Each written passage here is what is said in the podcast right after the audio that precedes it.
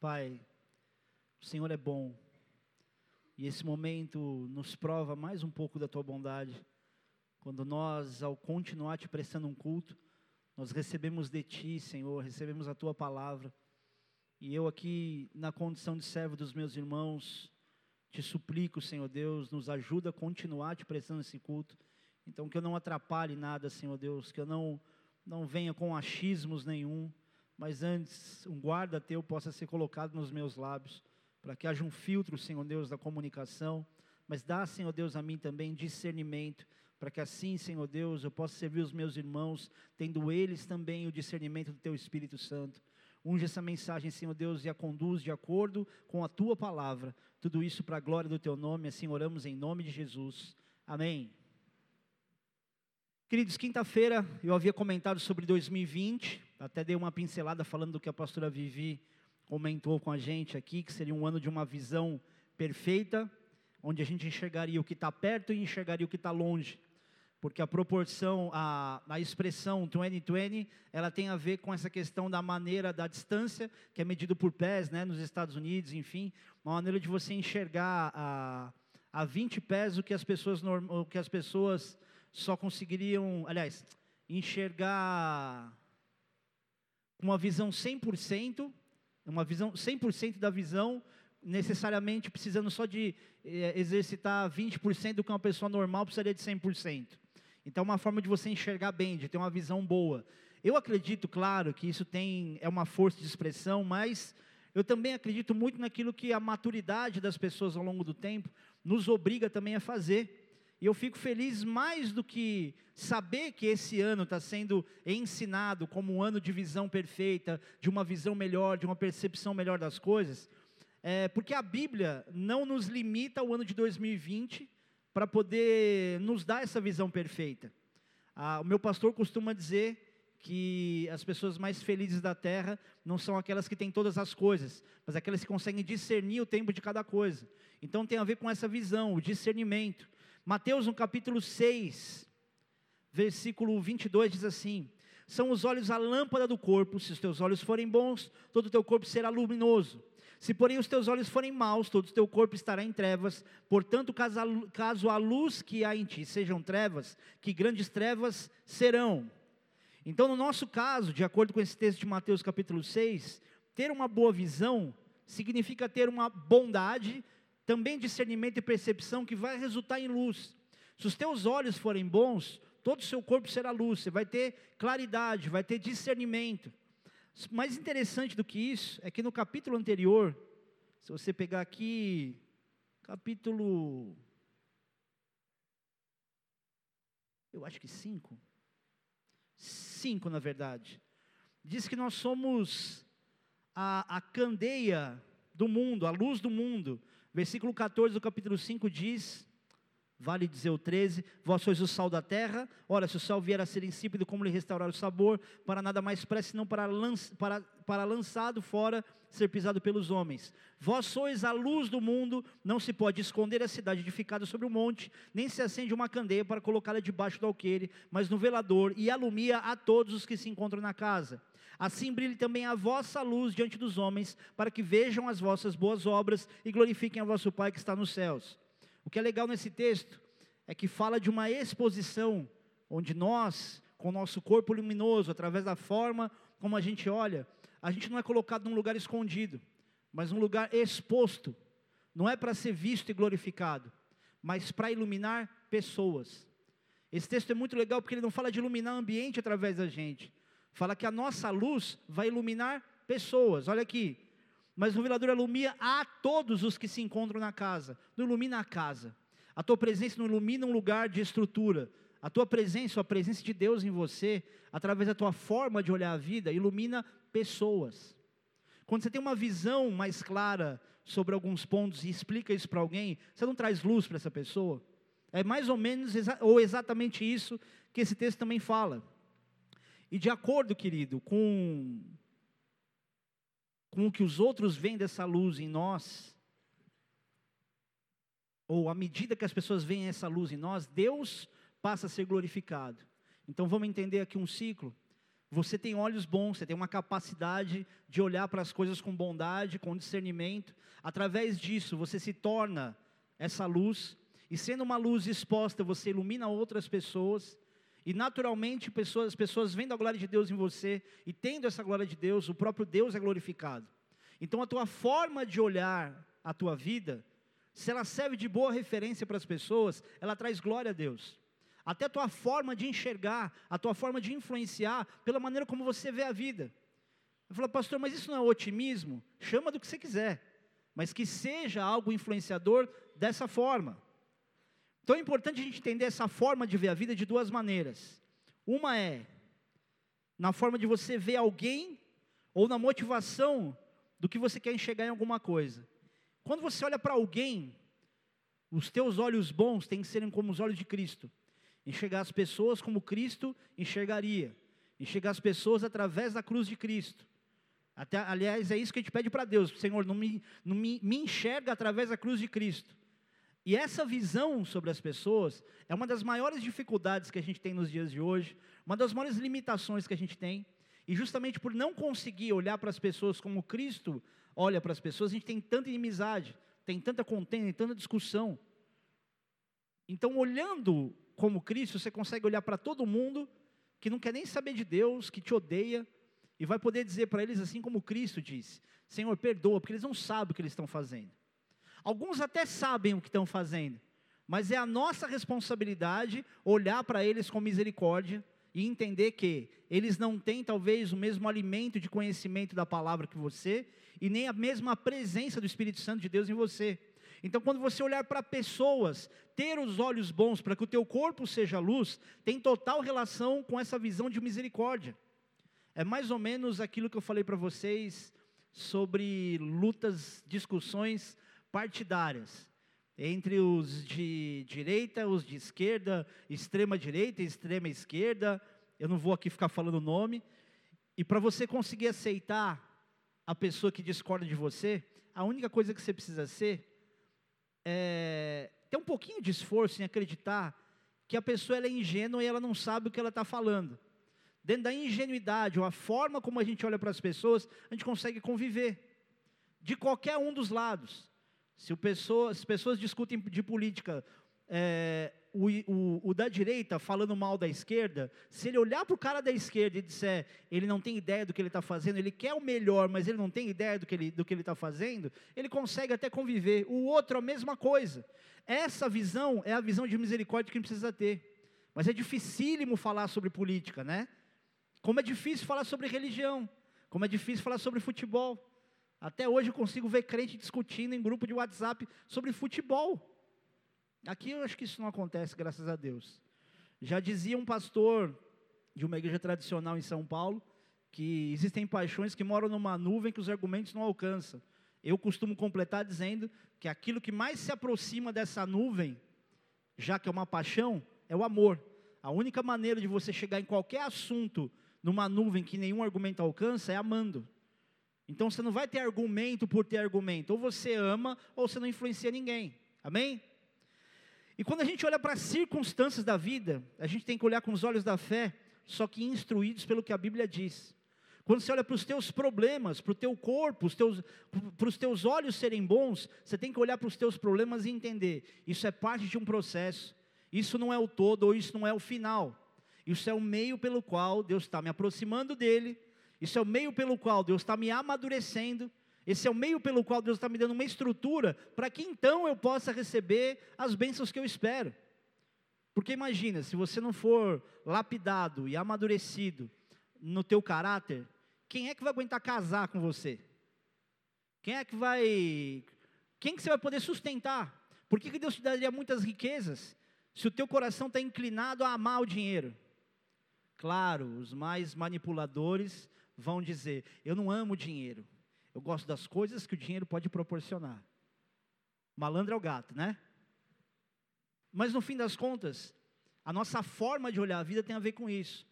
Você tem que olhar para as circunstâncias e entender, cara, primeiro que Jesus já me preveniu disso. A Bíblia diz que tal coisa aconteceu, eu preciso saber como olhar para essas circunstâncias sem ser influenciado. De acordo com aquilo que a Bíblia ensina, baseando-se mais na obediência daquilo que a gente já sabe do que na pressão que as circunstâncias apresentam. Nós temos que andar de uma forma onde as pressões não nos obriguem a tomar decisão, onde a gente saiba administrar o tempo, onde as pessoas não sejam para a gente uma pressão, para a gente fazer o contrário daquilo que a gente sabe que tem que fazer.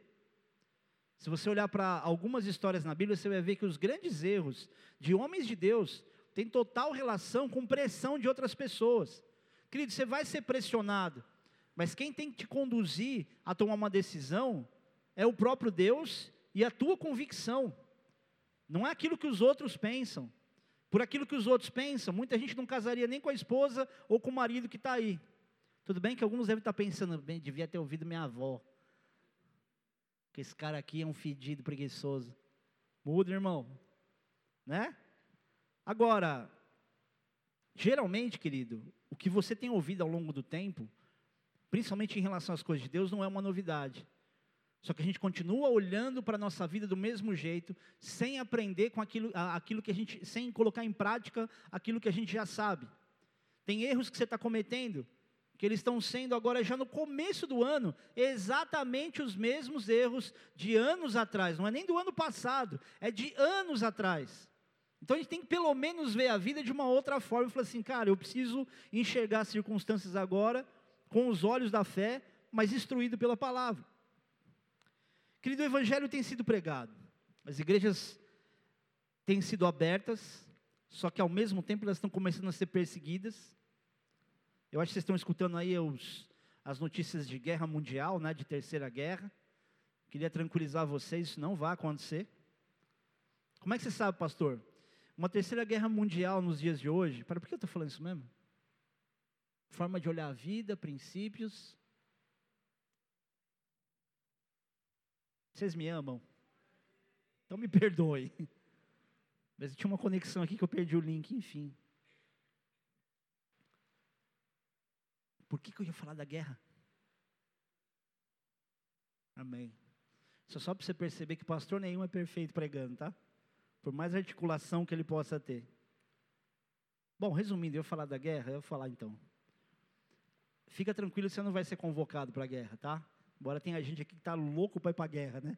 A vida está tão chata, está tão monótona, tipo, uma guerrinha seria bom, né?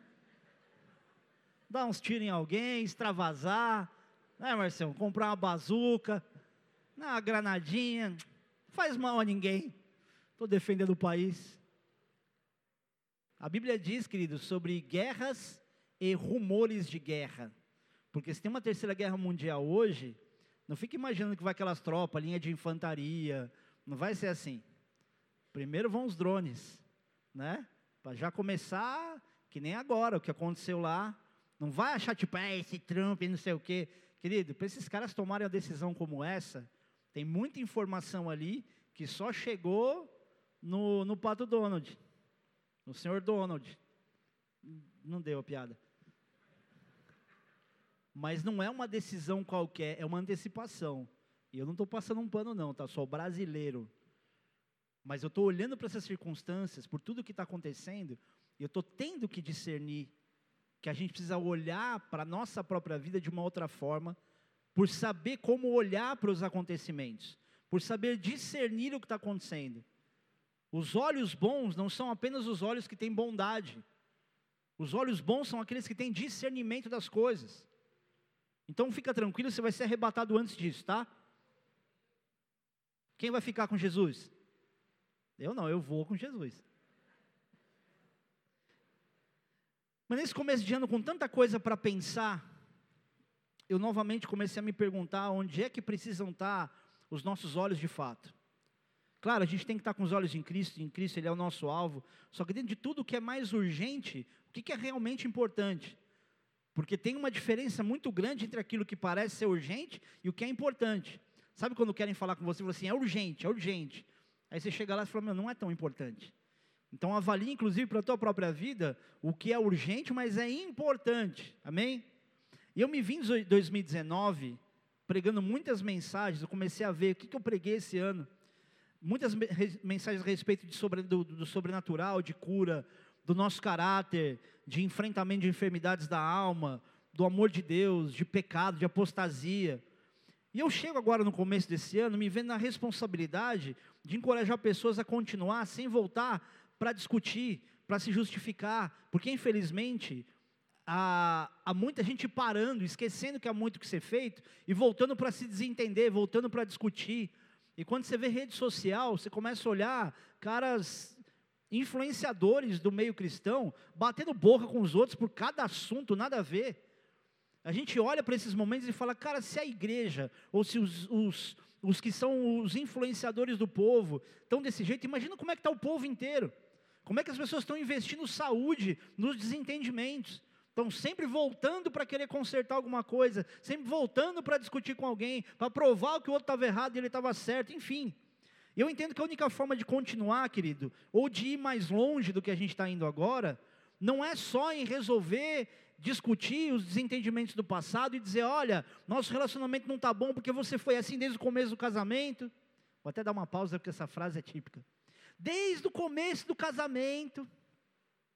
Minha esposa nunca disse isso para mim. Só a esposa dos outros. Meu, desde o começo do casamento, e homens também, desde que a gente casou, né? E a gente está estacionado em desentendimento na nossa própria casa, porque está olhando lá atrás. Não conseguiu ainda largar, não deixou, não deixou passar. Querido, quer viver um ano de 2020 diferente? Deixa para trás o que é velho também. Dá chances novas para as pessoas. Amém? Porque você vai estar tá dando para você essa chance. Então, o povo tem andado empacado, porque está sempre preso a alguma situação, ao invés de olhar com os olhos bons.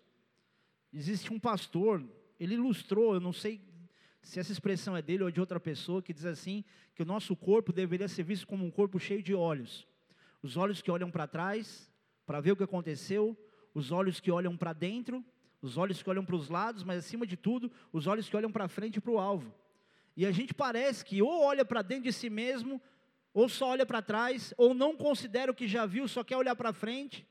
Eu quero aquilo, eu quero aquilo. Geralmente é cobiça, mas não considera as experiências que viveu. Ou não olha nem para si mesmo e diz: será que eu posso ir para tal lugar? Por exemplo, tem gente aqui que quer ser polícia. Deixa eu te contar uma coisa, querido. Talvez você não tenha nenhuma maturidade para ser policial. Talvez você não tenha caráter para ser policial. Vocês estão aí? Quer ver? Quem aqui já, já quis ser polícia? Tem mais gente. Tem mais gente. Tem mais gente. Obrigado, obrigado. Quem de vocês percebeu que foi muito melhor não ter sido? Até mais mãos levantaram. Por quê? Porque é uma profissão que lida com confronto de valores muito grande. E é dificílimo. Ore pelos policiais que você conhece. Porque é difícil você fazer a coisa certa e manter a sobriedade, a tranquilidade. Quando eu falo de fazer coisa certa, eu estou falando de um tipo de trabalho super estressante, que para você conviver 24 horas por dia, estando alerta, você tem que estar tá muito ligado, você fica muito estressado.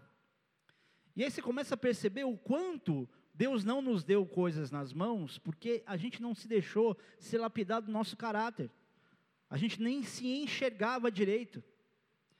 Agora, a única forma de continuar, querido, e de progredir ou de ir mais longe, está no fato da gente conseguir voltar aos rudimentos mais simples do Evangelho. Infelizmente, a gente tem que começar a pensar nisso de novo. Para a gente conseguir continuar, já que muitos se sentem estagnados, é voltar aos rudimentos mais básicos do Evangelho. E para a gente começar a pensar, eu quero ir lá para Hebreus, no capítulo 6. Hebreus, Tiago, Pedro, João, João, João, Judas, Apocalipse. Vem de trás para frente, fica menos. Esse texto de Hebreus, que não dá para a gente afirmar que é carta de Paulo, que pode ser que seja de Apolo, e pode ser que seja até de Barnabé, enfim, não se definiu ainda o autor da carta. Diz assim: por isso, pondo de parte os princípios elementares da doutrina de Cristo, deixemos-nos deixemos levar para o que é perfeito, não lançando de novo a base do arrependimento, de obras mortas e da fé em Deus. o ensino de batismo, da imposição de mãos, da ressurreição dos mortos e do juízo eterno. Isso faremos se Deus permitir. Até aí, por enquanto. O que o autor diz aqui nas entrelinhas, quando ele diz, colocando à parte, pondo de parte os princípios elementares da doutrina de Cristo, ele está dizendo assim: ó, coloca de lado, mas não é para esquecer. É como se ele dissesse: ó, arrependimento, as obras mortas do passado, a fé em Deus, é o básico. E se a gente permitir, e se Deus permitir, a gente prega isso de novo. Só que a gente precisa progredir. O que ele está dizendo aqui é: existem coisas básicas que a gente coloca aqui do lado, só que a gente precisa de um progresso. Isso aqui a gente vai falar de novo, se Deus quiser, se Deus permitir. Já Paulo, e com certeza Paulo, fala quase o oposto. Em 1 Coríntios, no capítulo 3, vamos lá. Quando ele diz assim: Eu, porém, irmãos, não vos pude falar como a espirituais, e sim como a carnais, como a crianças em Cristo. Leite vos dei a beber, não vos dei alimento sólido, porque ainda não podíeis suportá-lo, nem ainda agora podeis, porque ainda sois carnais. Porquanto havendo entre vós ciúmes e contendas, não é assim que sois carnais e andais segundo o homem? Até aí. Querido, Paulo aqui fala, quando ele diz que ele gostaria de ter falado como espirituais, mas só podia falar para eles como pessoas carnais, ele estava se referindo a uma situação da igreja de Corinto, onde eles tinham muito problema com ciúmes, com inveja, com rivalidade, com discussão, que era justamente o que evitava o mesmo progresso que se fala em Hebreus. Então a gente está olhando para a nossa vida hoje, como cristãos, e precisando avaliar. A gente não progride na fé por quê? A gente não tem grandes experiências espirituais por quê? O que, que impede a gente começar a viver algo realmente mais consistente, mais profundo com Deus? Querido, quando você olha para aquilo que Paulo está dizendo aqui, você começa a perceber que as nossas pequenas discussões, os nossos ciúmes, a nossa pequena rivalidade, a nossa inveja, são coisas muito às vezes introspectivas, mas que estacionam a vida de qualquer um. Se você tem inveja de alguém, e aí talvez a pessoa nunca, o invejoso geralmente ele não admite que ele tem inveja, né? Não é? Amém? Concorda? Aí eu não sei se eu sei que eu acho que você é invejoso ou não. Porque se você acha, de repente, que você é invejoso, já é um grande progresso.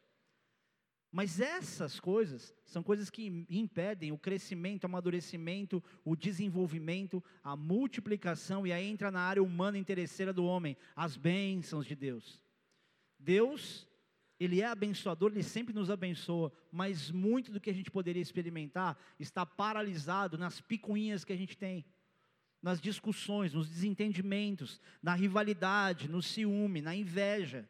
Essas pequenas coisas fazem de nós pessoas como bebês espirituais, que vai sempre ficar tomando leitinho, que vai sempre ler a Bíblia da maneira mais confortável possível, que vai sempre adaptar a Bíblia às suas vontades e não se adaptar às questões do que a Bíblia mesmo ensina. E é engraçado perceber que toda vez que a gente vê alguém discutindo, ou com inveja, ou falando mal de alguém, a gente tem a impressão que a pessoa é imatura, é ou não é? Quando vem alguém falando assim, ah, fulano, ih, não sei o quê, ah, porque fulano, não sei o que lá. Ah, toda vez que você vê alguém criticando alguém, falando mal de alguém, a pessoa passa uma imagem de imaturo. Então, para você não passar vergonha, porque talvez o teu amigo, outra pessoa não diga para você que ele acha você imatura, começa a filtrar um pouco as reclamações, as invejas, as maledicências que porventura você faça. Para ninguém olhar para você e falar assim, nossa, como é imaturo. Porque não é muito legal quando a pessoa ela sabe fechar a boca dela, se dominar, ao invés de falar mal de alguém, e a pessoa perceber, meu, esse cara tinha tudo para falar mal da pessoa, mas ó, sucumbiu. Pessoa madura. Ao contrário, é sempre a visão da pessoa que é imatura. Todo invejoso é imaturo. Mas ele acha que ninguém percebe. Todo nervosinho que ama uma discussão, que ama a rivalidade, é sempre os imaturos. Um exemplo maior para mim de maturidade é briga de torcida. É uma rivalidade, é ou não é? E quando você vê os caras brigando na torcida por causa de um time, é um bando de burro, cara. Mentecapto, os caras com a mente medíocre, pequena. Rivalidade por causa de algo que não tem nada de benefício para ele. Desculpa te dizer, querido, mas se você discute por futebol, você é um trouxa. Se você fica nervoso por causa de futebol, você é um bobão. Você é uma criança. Discutir futebol com outra pessoa é a prova da maior infantilidade que existe. E não só futebol. Discutir muito tempo, inclusive os assuntos mais relevantes dos últimos tempos. Bater boca por política. Como que é aquele meme mesmo do, do mestre japonês lá? Que fala assim que você não deve discutir com um idiota. Como que é? Aí o cara, ah, não sei o que, não concorda. Ele, você tem razão. Ninguém vai me lembrar como começa? Tudo bem, deixa assim. Mas voltando para a carta aos Hebreus, no versículo 4, 4 em diante, é um ponto muito assustador, muito conhecido. Vou passar rápido por ele, vou tentar. Que para nós aqui é fundamental que a gente considere e a gente se coloque em análise. Eu queria, querido, só falar bênçãos para você, mas se eu não trouxer para você a luz de certos confrontos, eu vou fazer da tua vida uma tragédia. Então eu não posso dizer para você, olha, assim se conquista isso, assim se conquista aquilo, até porque a gente tem muito mais dificuldade em aprender a perder do que aprender a ganhar. Isso é uma coisa que a gente precisa aprender, aprender a perder. Tem certas perdas que são maravilhosas, e a gente só percebe depois. Versículo 4 diz assim: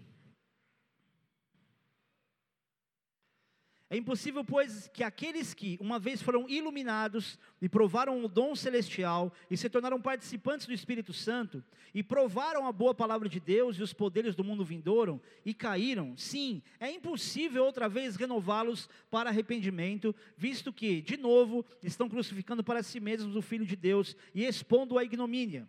Porque a terra que absorve a chuva que frequentemente cai sobre ela e produz erva útil para aqueles que, por quem é, é também cultivada, recebe bênção da parte de Deus.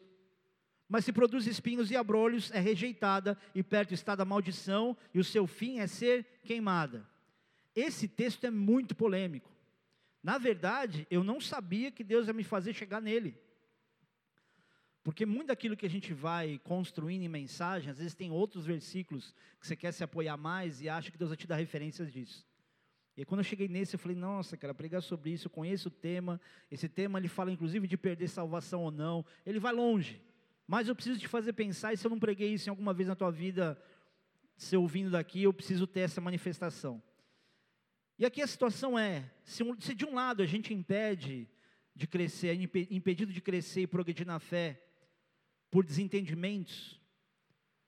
Do outro lado, há o excesso de conhecimento que a gente recebeu ao longo dos anos e não valorizou, mesmo quietinho, sem brigar com ninguém.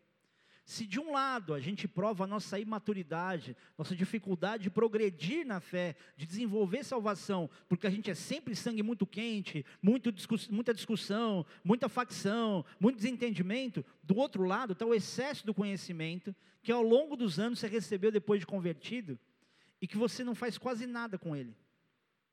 É a quantidade de coisas certas que você conhece e não faz. Porque a Bíblia também diz que aquele que sabe o que é o certo a ser feito e não faz, nisso ele também está pecando. E a gente está pecando por inércia. Não, mas não fiz nada demais. Você sabe o que é o certo. Você sabe o que precisa ser feito. Não é só tipo, alguém tem que fazer. Não dá para a gente viver a vida inteira pensando que alguém vai fazer. Alguém tem que fazer isso, ou alguém precisa resolver tal coisa. Você viu, está na tua mão, é você. Caiu endemoniado na tua frente, não vai procurar alguém, é você. E a gente vive, infelizmente, isso. Recebendo muita informação e sendo desvalorizado.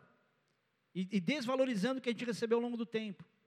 E aí a gente se vê mais ou menos como aquele, aquele texto de 1 João, que diz: estavam no meio de nós, mas não eram dos nossos. A gente consegue fazer um link total com esses versículos aqui. De pessoas que experimentaram o poder de Deus, que foram iluminados, mas que estão num ponto onde é impossível trazer as pessoas para o arrependimento de novo. É quando o crente, sendo crente, ele tem um problema com alguém ou alguma situação, e ele não consegue se quebrantar para resolver o problema nem dentro de si mesmo. Uma vez, eu era muito pequeno, não era tão pequeno assim. Tinha um cara que. A única vez que eu briguei na porta da igreja, eu tinha acho que uns 16, 17 anos. Será que eu conto isso, cara? Isso vai tirar tanto minha credibilidade.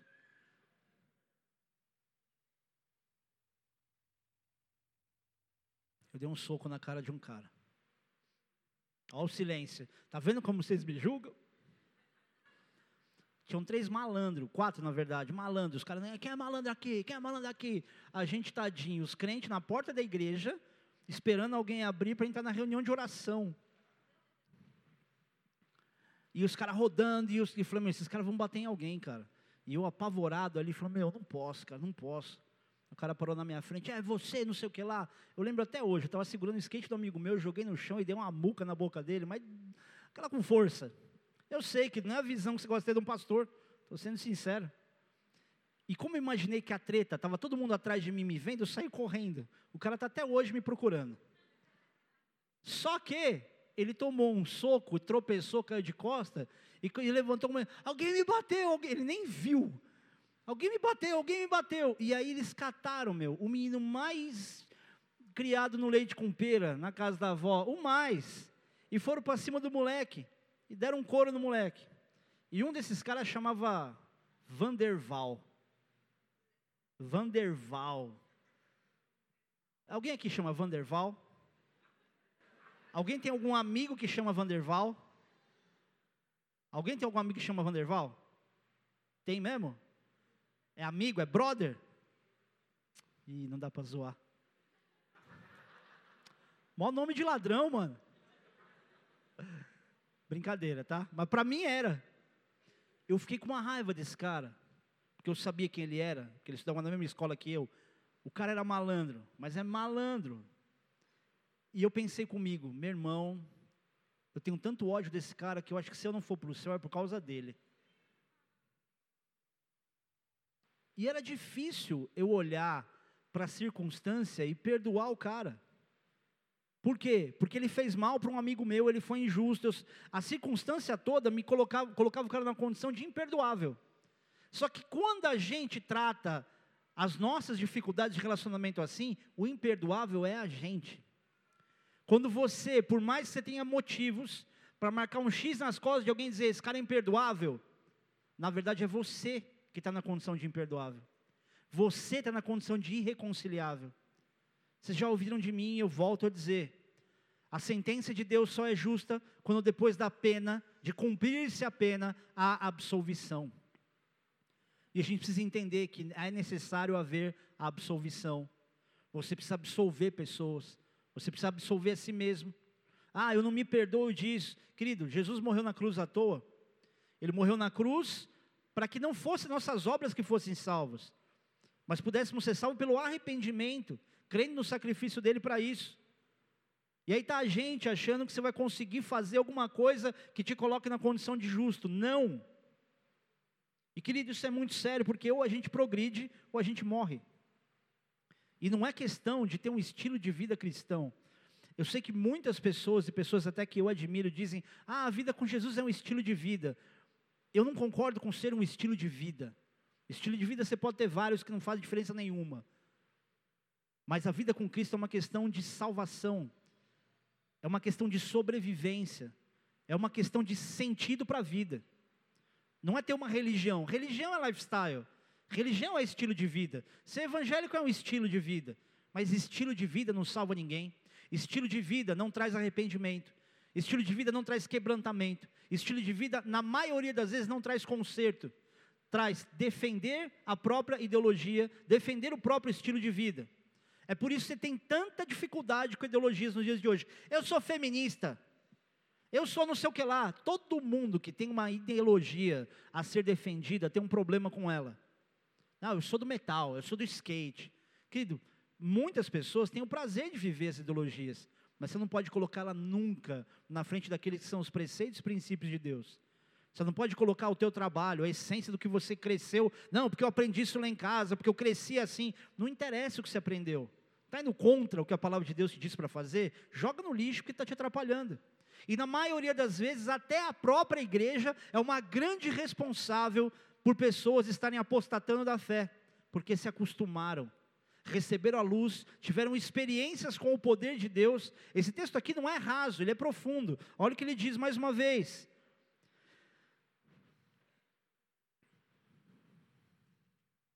Opa.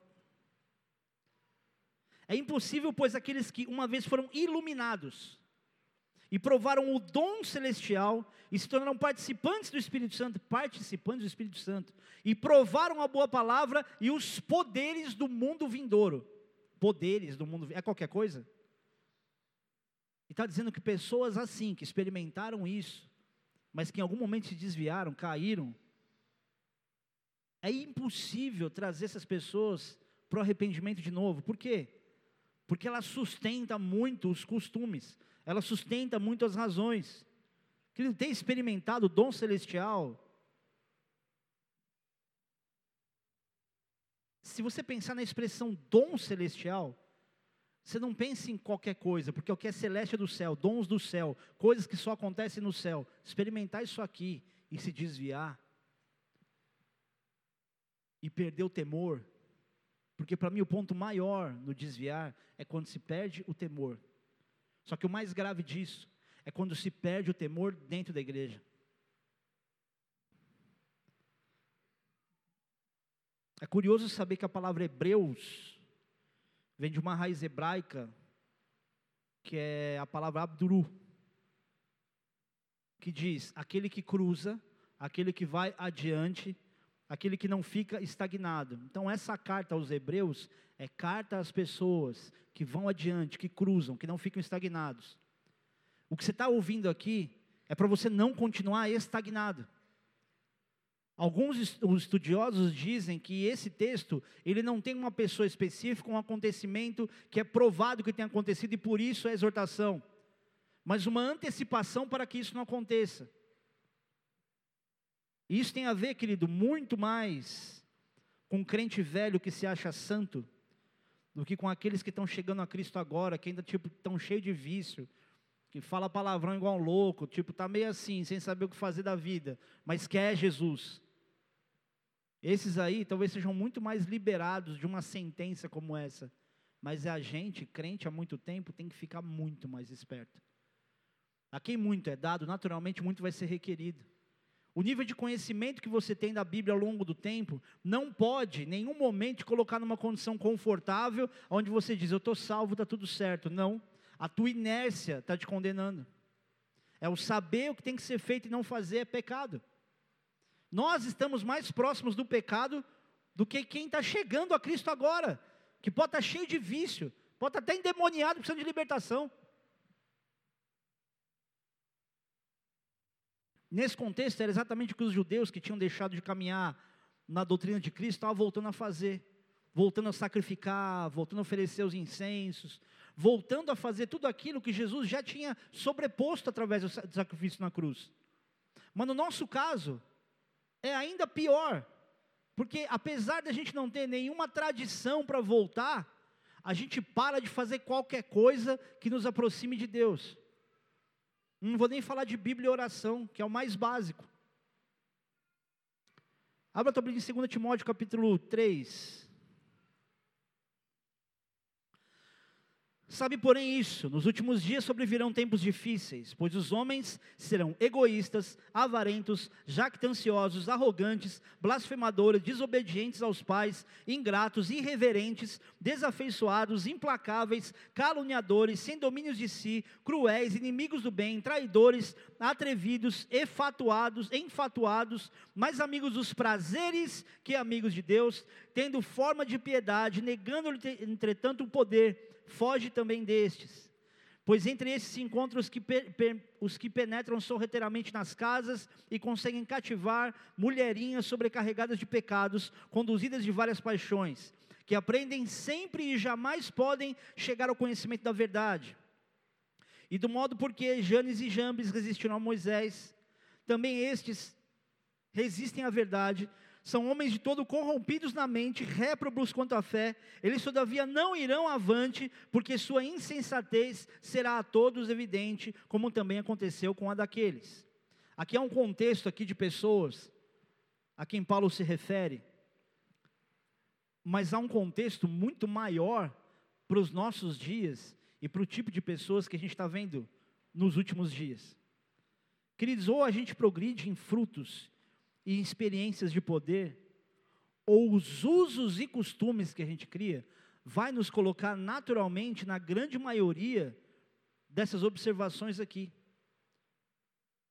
Esses dias, ontem, eu estava conversando com o Christian sobre gratidão e tentando ensinar para ele a necessidade dele ser grato a Deus. Ele falou assim: olha para tudo que você tem. Olha esse quarto, olha essa sala, olha esse sofá. A gente ganhou esse sofá, está vendo sua televisão? Te ganhou lá em Brasília. Tudo isso veio das mãos de Deus através das pessoas. E você tem que ser grato pelo que você tem. Não é sempre reclamar para conseguir eh, ganhar alguma coisa. E falando sobre isso, eu começo a perceber, querido, o quanto a gente se acostumando com as coisas, deixa de dar graças a Deus por aquilo que tem, e eu não estou falando só de agradecer por aquilo que se tem, mas pelas experiências que Deus te trouxe, pelas lutas que você passou, pelas dores que você teve, e até pelas que você está tendo. E qual é a outra oportunidade que você vai ter de glorificar Deus nos dias difíceis, se não agora nos dias difíceis que você tem? Eu entendo, querido, que ou a gente se torna uma pessoa ousada e cheia de amor, ou a apostasia vai nos pegar. Ou você se torna alguém inquieto consigo mesmo, e você se enche de um amor racional, e não da sensação de conseguir amar alguém, mas decidindo amar, ou a apostasia vai te pegar. E sabe o que mais me assusta? É eu ter que chegar no começo de um ano e falar sobre apostasia que combina muito mais com uma palavra de final de ano, de dizer, oh, cansou já? E cansou já, em janeiro, já apostatou da fé. Não, pastor, calma, não é bem assim. De fato, ainda não é. Mas talvez alguns já tenham feito isso, estejam aqui tranquilamente e digam: Eu venho por causa dos meus filhos, que eles gostam do ministério infantil. Ah, eu venho para trazer Fulano, eu venho para trazer Ciclano. Querido, é muita desinteligência nossa a gente fazer as coisas na igreja por causa dos outros.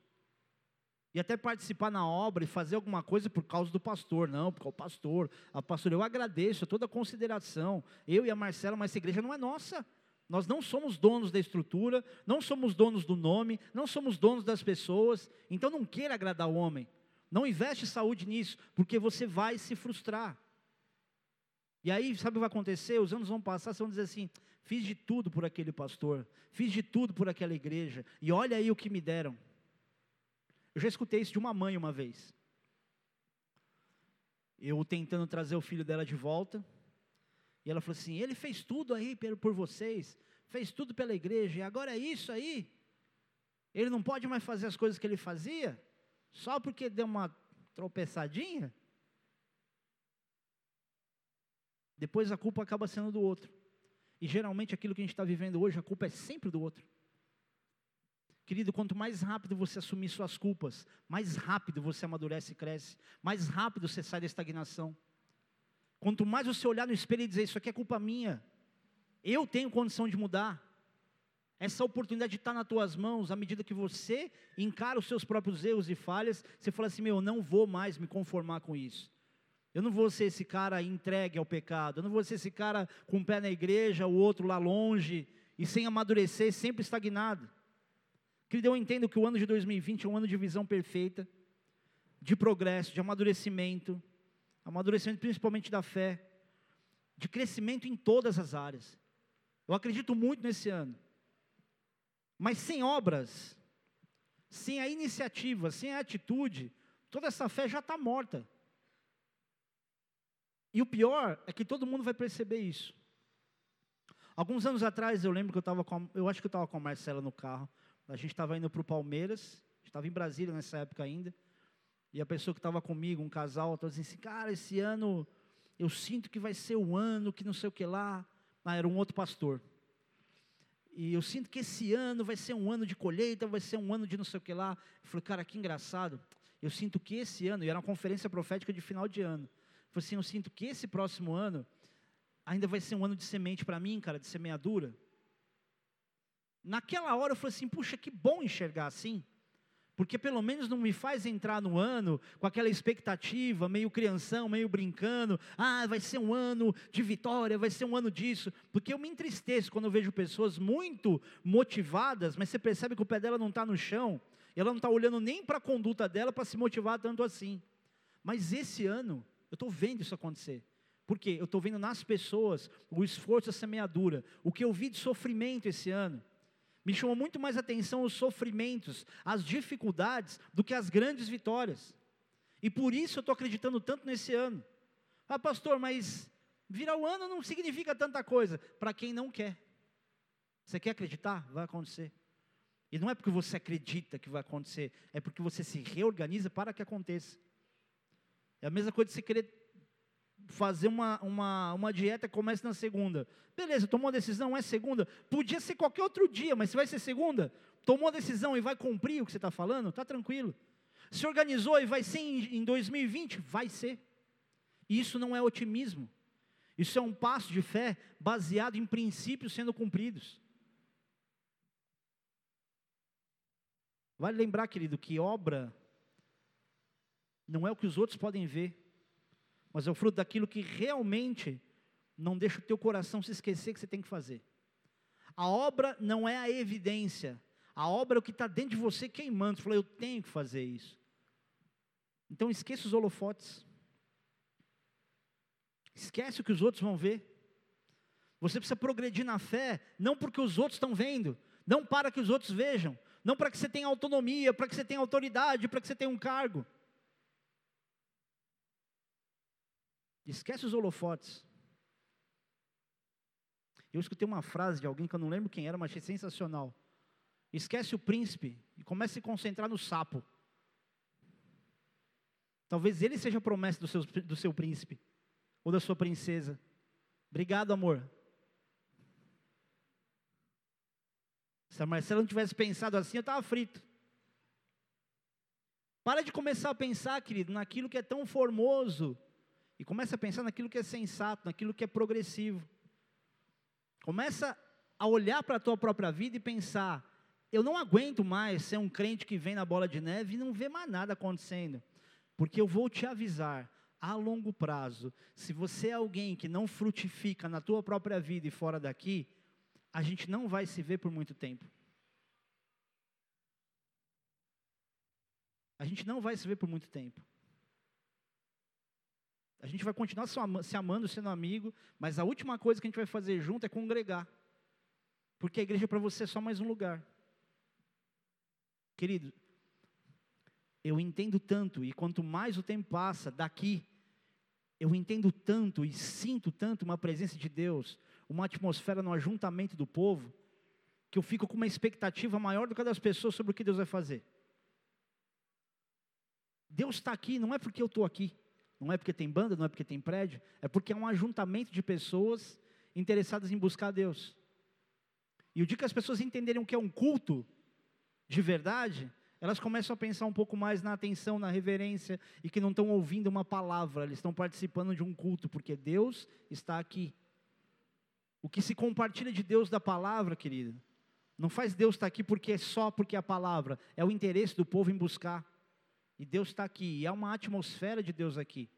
Aí você fala, pastor, eu queria tanto sentir isso. Querido, você não vai sentir se você não entender. Sabe por que eu consigo sentir? Pelo entendimento que eu tenho ao longo do tempo das coisas racionais. Glória a Deus que você vai ficar os próximos minutos.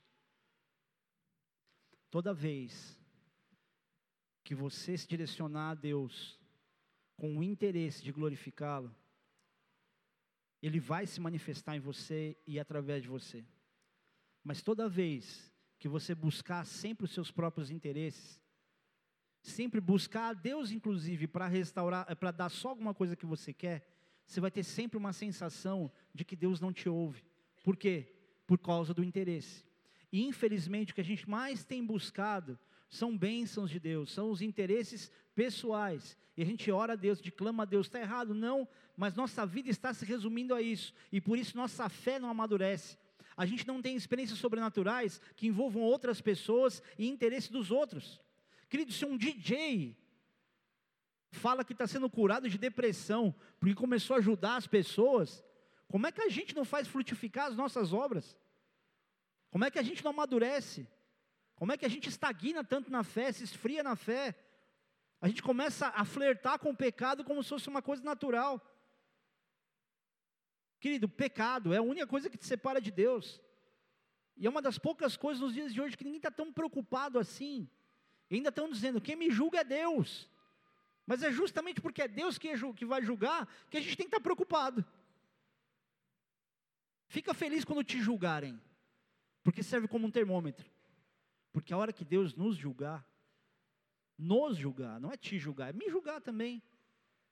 E começar a passar tudo pelo fogo para ver o que, que resta, o que, que você vai dizer no céu? O que, que você vai dizer no dia do teu julgamento? Cara, eu fui para a igreja, cara.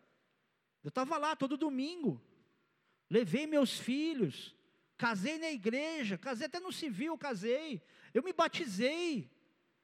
Em que, que a gente vai se apoiar para poder, em algum momento, dizer que as nossas obras são consistentes? Num costume, usos e costumes? Porque aí a gente está a partir dessa visão muito mais próximo de se tornar irreconciliáveis. Pessoas que não voltam para o arrependimento. Querido, se arrepende. Está na hora de você perdoar quem você precisa perdoar. Mas você que precisa ser perdoado, deixa eu te falar uma coisa. Não imagine que as pessoas têm que te perdoar sem que você tenha consequência de alguma coisa. Sem que você tenha que aturar certas circunstâncias. Cada um com as suas consequências e cada um com as suas obrigações. E cada um vai prestar conta a Deus de acordo com a verdade do próprio coração. Só que esse ano de 2020 que se inicia, ele não pode ser um ano onde você está cheio de planejamentos, onde as coisas vão acontecer, cheio de, de, de fantasias para poder realizar. Quando eu falo de fantasias, não é no contexto ruim. De, cara, isso aqui é um sonho para mim. É mágico, eu vou fazer tal coisa, vou fazer tal coisa. Cara, olha para o seu coração hoje. Será que você não está acostumado com a igreja? Acostumado com Deus? Porque é justamente na exceção dos costumes e do conhecimento que a gente está próximo da estagnação. Tem uma história que diz que pescadores iam buscar peixes no alto mar e quando eles voltavam, os peixes já não tinham a mesma qualidade. E aí eles começaram a colocar um filhotinho de tubarão no tanque dos peixes, para os peixes voltar se movimentando, já que eles, não, eles estavam confinados, para chegar com a mesma qualidade da carne do peixe. Carne do peixe, sei lá que você pode dizer assim. Às vezes, querido, Deus está colocando um, um tubarãozinho no seu aquário.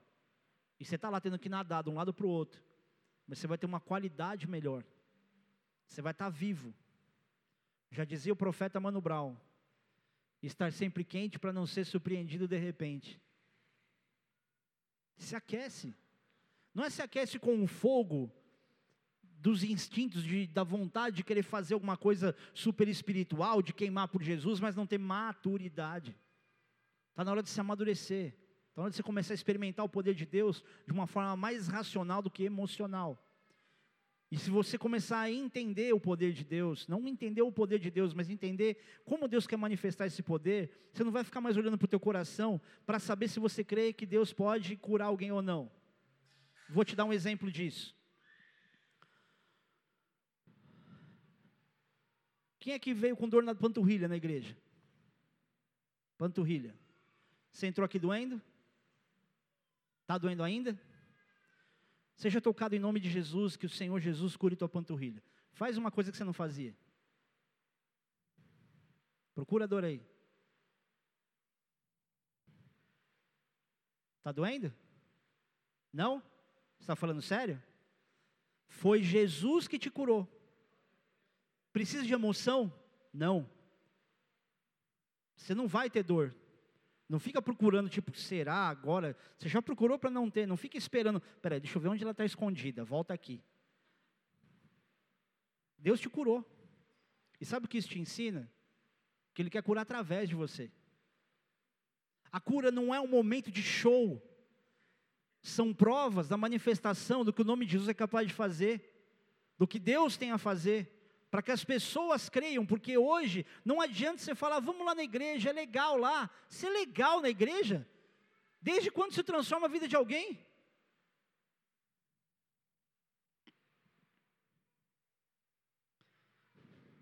Quem é a mulher que está com uma dor na nuca do lado direito? Você? O Senhor te toca agora, em nome de Jesus, seja curada. Procura a sua dor aí. Faz uma coisa que você não fazia. Mexe aí. Ah. E aí, cadê a dor? Tá aí? Sério mesmo? Fica de pé aí. Doía aqui, né? Tá doendo? Não? Foi Jesus que te curou. Glória a Jesus.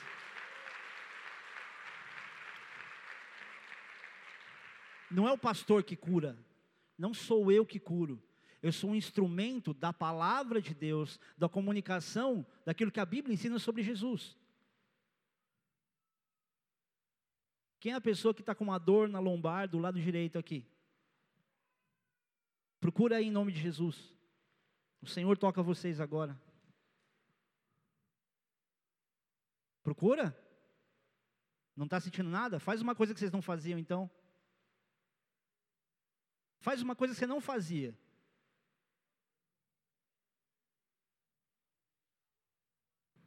Glória a Deus. E você, Greg? Estava doendo agora?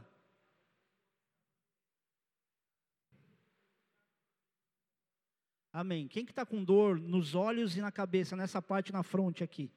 Você não sabe? Você até disse, é sinusite. Está doendo agora?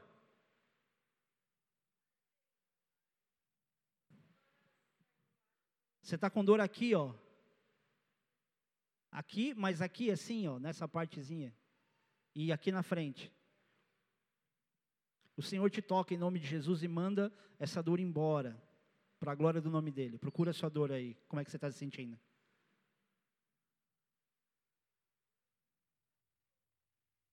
Mas o mal-estar, você está sentindo? Mas você estava sentindo alguma coisa?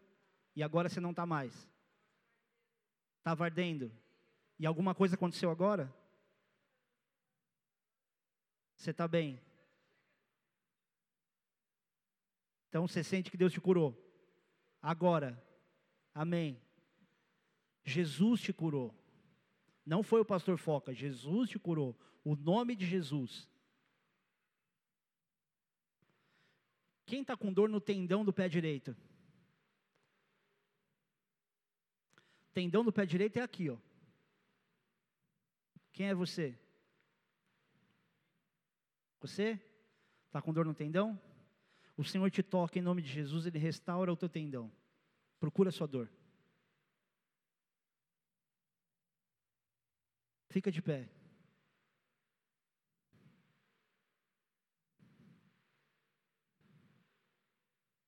Está sentindo? Não está sentindo dor? Não? Então vira para eles e fala assim: Jesus cura. Isso não é show de pastor. Isso não é show de igreja. Isso não é charlatanismo. Isso não é entretenimento. São as manifestações singulares suas manifestações ainda sensíveis, pequenas, do que Deus é capaz de fazer. E o mesmo Deus que cura dores musculares, de articulação e de osso, é o mesmo Deus que vai trazer para as pessoas cura sobre câncer. Cura sobre câncer. Cura sobre câncer. E se você, querido, não entender, você vai ficar sempre esperando que a sua fé seja motivada por sentir. E quando a gente entende, você não quer saber do pecado. Não, estou morrendo de vontade de queimar bagulho, cara, mas eu entendo o quanto isso me tira de uma sobriedade, que é o meio pelo qual Deus quer me usar. Querido, se Deus usar, ah, mas Deus depende da pessoa não fazer nada para ser usada, vamos pensar um pouco, vamos ser mais racional. Se todo mundo que está zoado, usa droga, faz isso e aquilo, tiver um monte de experiências como essa, como é que as pessoas vão encarar o tipo de comunhão que elas vão ter com Deus? Não precisa mudar nada. Continua assim do jeito que você está. Ah, eu queimo o bagulho e beleza. Eu expulso o demônio até doidão. Eu conheci um cara, amigo do Pedro, até que estava aí, que morava aí na igreja. Conheceu lá em Brasília. Ele falou: Meu, eu já tinha feito umas besteiras, não sei o que, e expulsei demônio. Falei, cara, então só entende que o nome de Jesus é o ponto principal, mas não é porque você fez besteira e expulsou o demônio que, tipo, tá tudo certo, você é de Deus. Pergunta onde esse cara está hoje. E tem um monte de gente imaginando que porque tem uma experiência ou outra no estado em que está, que não precisa progredir. Deixa eu te dizer uma coisa, querido. Você precisa aprender que renúncia é diferente de libertação. E renúncia é inclusive de coisas boas que não são pecado. Só que as pessoas nunca querem renunciar a nada. E ainda defendem, não, isso aqui não tem problema aqui. Você quer tomar breja? Toma sua breja, problema seu. Mas não fique imaginando que um comportamento indiferente a quem precisa de um testemunho de renúncia em você, ele vai ser visto. Porque ninguém vai olhar para você e dizer, é assim que eu quero ser. Porque às vezes você vai pegar um dependente químico que está com a vida estragada. Ele vai olhar para você e falar assim, mas se viver com Deus é assim, eu não preciso renunciar a nada então, vou continuar ali, porque eu não vou aguentar. O problema, querido, não é o que é pecado deixa de ser, mas é o que a gente defende e faz com que não sejamos servos para mais ninguém. Eu renunciei minha vida no skate. Eu já não sou mais um competidor, dá para ver, né? Eu não sou o cara tipo, não, vou treinar, vou correr o circuito de novo. Vou... E até tem uma categoria que foi criada agora para mim, praticamente. Tem só os velhos mesmo. Eventualmente, um ou outro campeonato eu acabo indo para ver a galera, mas eu não tenho mais isso. Eu precisei, antes de chegar no estado que eu estou, de não ter realmente condição de competir, e ainda tinha condição, eu renunciei antes disso. E era algo bom, e era frutífero. O bigode foi para Jesus através de skate. E tantos outros, e casamentos que eu faço hoje, e amigos meus que hoje são diáconos de igreja. E era algo bom. Agora, hoje, o crente não quer renunciar nem aquilo que ele não sabe muito bem defender se é certo ou errado. Querido, uma coisa é tua salvação, e a outra coisa é tua frutificação. Só que se você também não frutifica, você entra num estado, querido, de estagnação, de inércia, que eu não vou dizer aqui se salvação perde ou não, porque cada hora vai ficar um aqui, perde, ganha, perde, ganha. Não é assim, não dá para saber. Mas não dá para arriscar. E a gente está arriscando muito. Se você conversar com alguém no mercado financeiro, você vai perceber que o que eles mais ensinam às pessoas sobre investimento tem a ver com risco. Agora a gente está correndo um monte de risco e não está nem aí. A melhor maneira de você correr risco é você acertar no excesso, melhor do que errar no detalhe. Você precisa renunciar a um monte de coisa que Deus vai falar com você. Tem gente que precisa renunciar à forma de se vestir. Tem gente que precisa renunciar à vaidade. Tem gente aqui que precisa renunciar à promiscuidade, à aparência sedutora. Sabe aquela coisa de você cruzar com outra pessoa e você olhar nos olhos da pessoa porque você sabe que você provoca as pessoas? Pois é. Não, mas é que eu estou carente. Isso não é carente, isso é carnalidade. Tem gente que precisa renunciar o apego ao dinheiro. Se você morre hoje, não fique imaginando que a tua família vai estar bem com o dinheiro que você tem. Ah, mas trabalho para eles, pastor viajou. Primeiro você frutifica pela glória de Deus, Ele naturalmente vai cuidar da tua casa. Então Deus é glorificado pelo dinheiro. Deus não é glorificado, querido, pelas renúncias, por Ele estar em prioridade, pelas entregas. Se Deus fosse ser glorificado só pelo dinheiro que alguém tem, Escobar seria Será que o que Deus realmente quer de você nesse ano é que você tenha tantos projetos quanto você está tendo? Ou que você obedeça as coisas mais simples que Ele está colocando, colocando na tua frente? Para que você não perca a alegria de viver. Está cheio de crente sendo bombardeado, na mente, nas emoções, abrindo mão de tudo, porque a vida perdeu a graça. Sabe por quê? Porque se tornou um mero frequentador de igreja. Vou, te, vou dizer uma coisa muito séria. Se cada um de nós aqui tiver consciência de quem nós somos em Deus e no reino de Deus, essa cidade não vai ter problema nenhum. Se aonde você tiver, você tiver consciência daquilo que você carrega, porque você hoje é a arca, você hoje é a morada do Espírito Santo, da presença de Deus. Se você tiver consciência do que você carrega, é impossível que você não transforme os lugares por onde você anda. Querido, curar pessoas, as pessoas serem curadas aqui, é uma atmosfera favorável. Só que a atmosfera ela não depende da competência ou ajuntamento do homem, mas do clamor de um só. Está na hora de você começar a experimentar o poder de Deus fora da igreja. E é uma das coisas que os anjos estão esperando para trabalhar. Tipo, vai, acorda. Acorda, galera da bola de neve. Está muito mais lá fora. Está muito mais lá fora. Fecha os teus olhos por um instante. Se você sente que você estagnou na fé, vem aqui na frente eu vou orar por você. Pai, aqui estão os teus filhos, que nessa hora começam a viver contigo um momento novo de reação. E nós aqui te suplicamos, Pai, toca-os. Toca-os, Espírito Santo. Que comece a viver contigo, Pai, um divisor de águas nessa noite, porque não se conformam mais com a maneira como tem sido escrita essa história. Que não seja mais, Senhor Deus, o desejo do coração do passado, mas o desejo de um coração, Senhor Deus, que quer enxergar em Ti o futuro. Faz aquilo, Senhor Deus, que os planejamentos são incapazes de fazer sem a tua influência.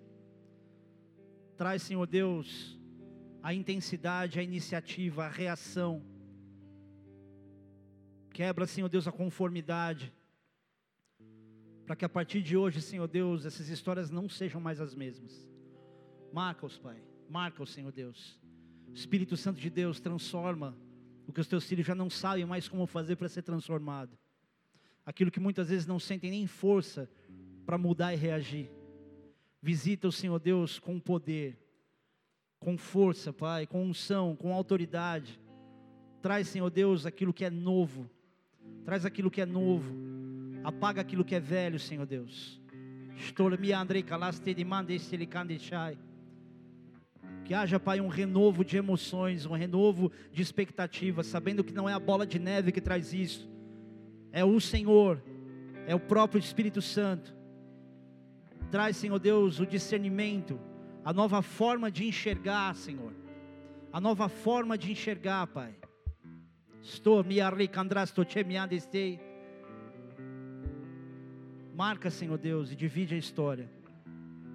Marca e divide a história. Para que não se conforme mais em sentar, Senhor Deus, nesses bancos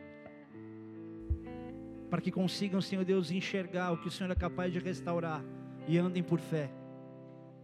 E andem por fé. E o Senhor honre, Pai, cada passo de fé. E o Senhor honre, Senhor Deus, cada recomeço. Está de Henrique Andrasto Salami Andicai.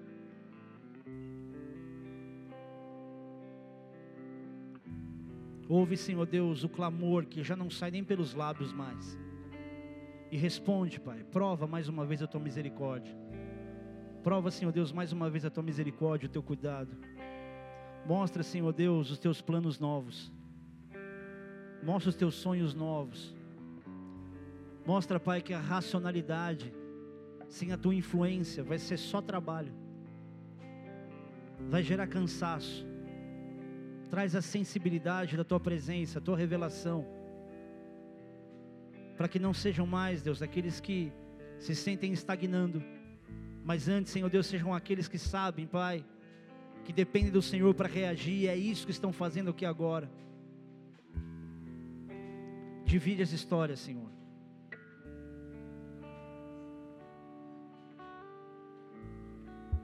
Não é o passado que vai ser apagado, vai ser o futuro, que tem tantas coisas a serem vividas, que vai superar todas as fases difíceis e que no fim das contas vai poder ser dito: valeu a pena passar por tudo isso.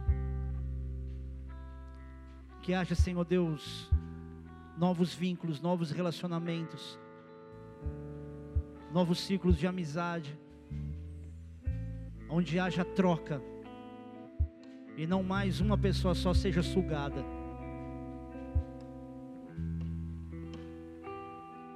Restaura, Senhor Deus, os sonhos, os planos, os projetos, o chamado, para que não viva mais numa rotina cansativa, tendo que fazer força para ter ânimo.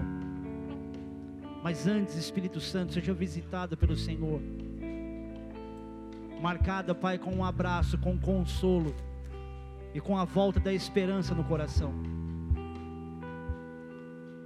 Toca, Pai, da planta dos pés até o último fio de cabelo, com a tua saúde, com o teu vigor, com o teu fôlego. Mas que comece, Pai, na mente com a esperança, com o alívio, com a paz que excede o entendimento do homem, seja restaurada, seja restaurada, seja restaurada para a glória de Jesus. Que a cumplicidade, Senhor Deus, daquilo que o teu filho tem feito, daquilo que ele tem se entregado, seja o suficiente para ele ver o Senhor em ação, que ele veja o Senhor em ação, que ele veja o Senhor vindo em socorro, movendo circunstâncias, céus e terra, para que não haja mais, Deus, a sobrecarga da solidão, mas antes, Deus, haja alegria em saber que o Senhor tem planos e que o Senhor, em momento nenhum, perde o controle daquilo que nós perdemos. Em nome de Jesus.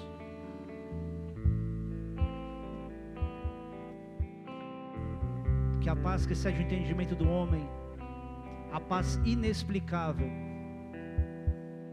que não se encontra em nenhum outro lugar, a não ser em Cristo, essa sim enche o teu coração que haja alívio, mas que haja esperança. Que haja alívio, mas que haja esperança. Que os lábios comecem a profetizar. Que os lábios comecem a falar tudo aquilo que a mente já entende, tudo aquilo que Deus já disse. Que os lábios comecem a profetizar. Para que através do ouvir a própria voz, a história começa a ser mudada. Em nome de Jesus. Em nome de Jesus. Pai, nós te adoramos, porque o Senhor é um Deus de restauração, de recomeços. O Senhor é um Deus de perdão, de misericórdia. Porque o Senhor nos ama muito além do que nós somos capazes de nos amar. O Senhor nos ama, Pai, de uma maneira tão forte, profunda e sobrenatural que o Senhor está transformando essas vidas, Senhor Deus, por causa justamente da renúncia, do admitir, do se curvar, de se render diante do Senhor.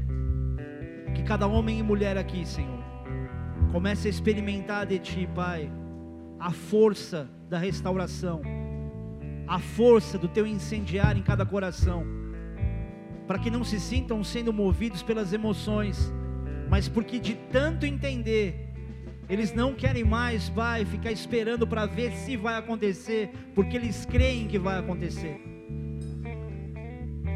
Nós te agradecemos, Senhor, porque há muito mais a ser vivido do que apenas esse momento de intercessão. Em nome de Jesus.